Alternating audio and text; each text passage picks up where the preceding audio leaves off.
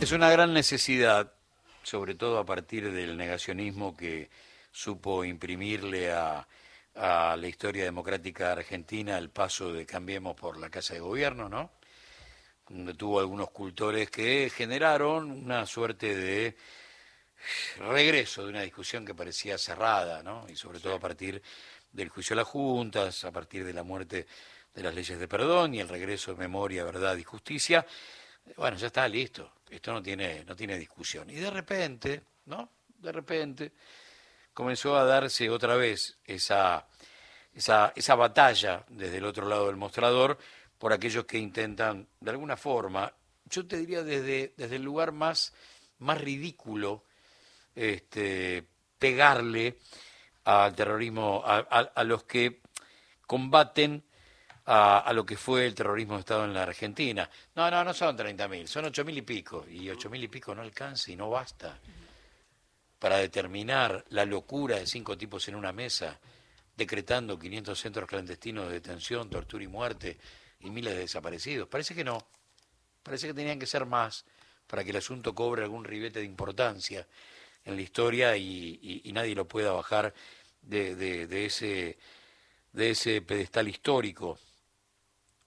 Eduardo Fernández presentó un proyecto, hombre del Frente de Todos, con la misma necesidad que tuvo en su momento casi toda Europa y esencialmente Alemania, de decirle no al negacionismo sobre la Segunda Guerra Mundial, algo que profundizó en los 90 Francia con el genocidio armenio. Ningún funcionario puede decir que no existió el genocidio armenio. Bueno, estas cosas suceden porque hay una, necesidad de combatir un costadito de la condición humana que se le da por auspiciar esta locura, ¿no?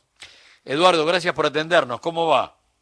Buen día, ¿cómo les va? Bueno, decíamos, proyecto casi obligatorio, como una necesidad frente a esta discusión absurda que los negacionistas comenzaron a entablar. Ponele desde el 16, 17 en adelante.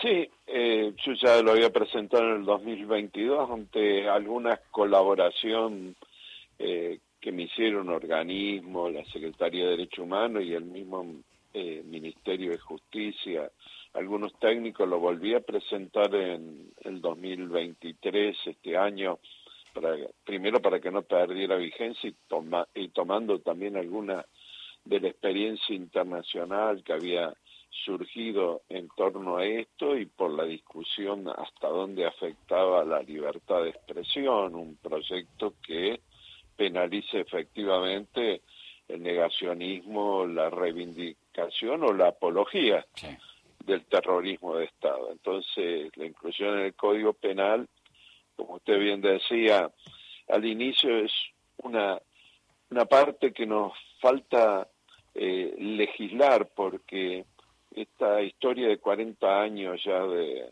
recuperación de la democracia, eh, de esta enorme lucha que hicieron eh, los organismos, madres, eh, abuelas, hijos, el Estado argentino a través de juzgar a las a, los genocidas eh, se encuentra incompleto si no tenemos una actitud también a nivel legislativo y penal para prevenir y para que toda esa lucha de miles y miles de argentinos y argentinas de estos años no hoy se ve como burlada porque se puede discutir. El problema es en el momento que lo traen y con el objetivo que lo traen que también es el que se vio en Europa y en otras partes del mundo en la que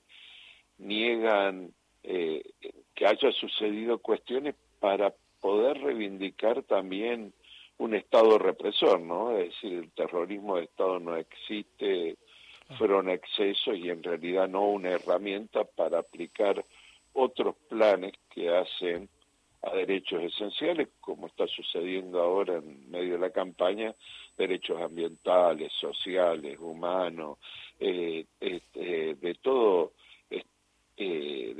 tipo que están en nuestra Constitución y en nuestra Constitución también está la adhesión a pactos internacionales sobre derechos humanos. Así que este, este proyecto es una lógica que, según mi parecer, y que ya apoyado por muchos diputados y diputadas, y esperemos pronto lo podamos eh, discutir en comisión junto con otros proyectos que han ingresado, dotar al Código Penal argentino y a la democracia argentina de una herramienta más.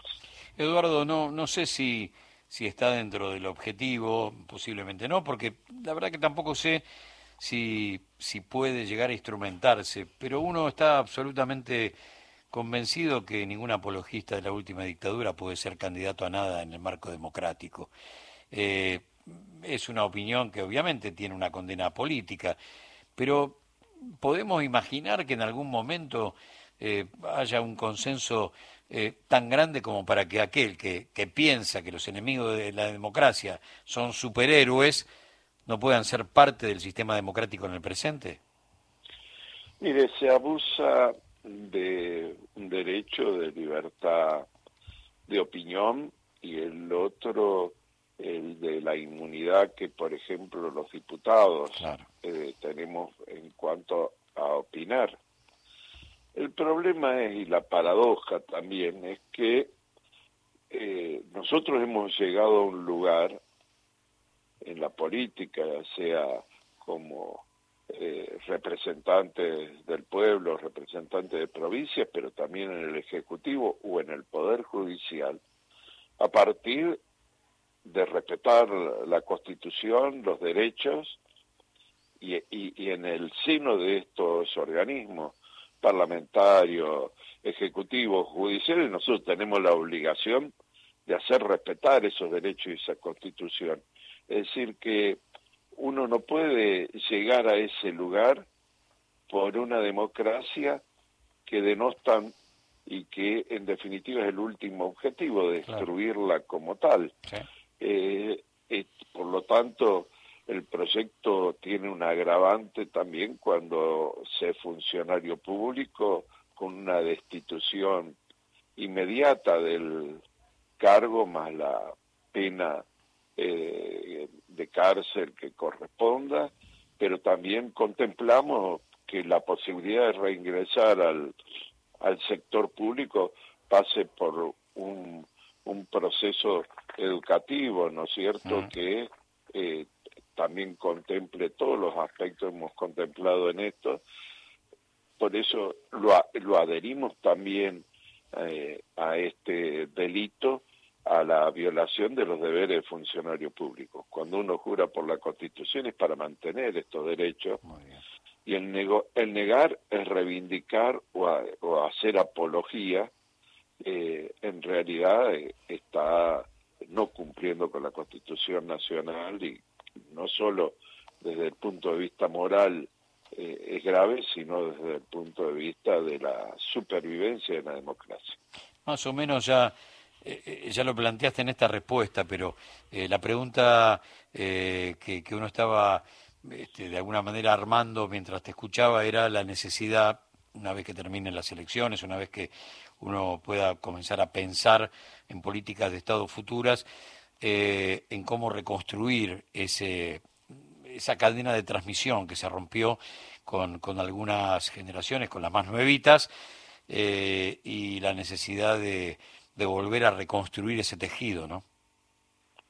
Es sumamente necesario, ¿no? Los que tenemos alguna edad, eh, lo sabemos, lo vivimos, eh, pero también tenemos la obligación a, las nuevas generaciones, no solo de educarlas y decir pasó esto, sino que pasó y que es gravísimo y que, queda para siempre eh, en nuestras vidas, sino también de explicar, de convencer que lo que viene acompañado con lo que pretenden hacer de la política, del Estado, de la sociedad. Es, eh, viene de la mano esta idea de que el, efecto que trae una democracia verdadera, participativa, en la solidaridad, y acá te están proponiendo el individualismo. Eh, y el individualismo tal que ataca todos los derechos, ¿no? Como te decía, eh, la, no, no, hay no hay posibilidad de que haya una necesidad eh, nazca un derecho. Es decir, eh, este, violar verdaderamente el artículo 14 de la Constitución o aborrecer tu moneda, artículo 75 de la Constitución. Entonces lo que estamos haciendo es refundar también esta idea de discutir principios básicos que nos hacen como sociedad y la negación del Estado es la negación también de una parte esencial de la democracia que es el respeto al otro, al derecho humano. Entonces, y esto, estos proyectos necesariamente necesitan una herramienta, y esa herramienta es el terrorismo de Estado. Y por lo tanto, no es cualquier delito, es un delito contra toda la sociedad, no contra un grupo de la sociedad. Es una ley eh, que verdaderamente tiene que reivindicar todo, todo este trayecto que hemos hecho en este caso los argentinos, que, pero que viene haciendo la humanidad también. Eduardo, gracias por, esto, por este ratito de, radio. Muchas gracias por, estos minutos de tu tiempo. ¿eh? Un abrazo. Eduardo Fernández, diputado del Frente, y su proyecto para condenar la reivindicación del terrorismo de Estado.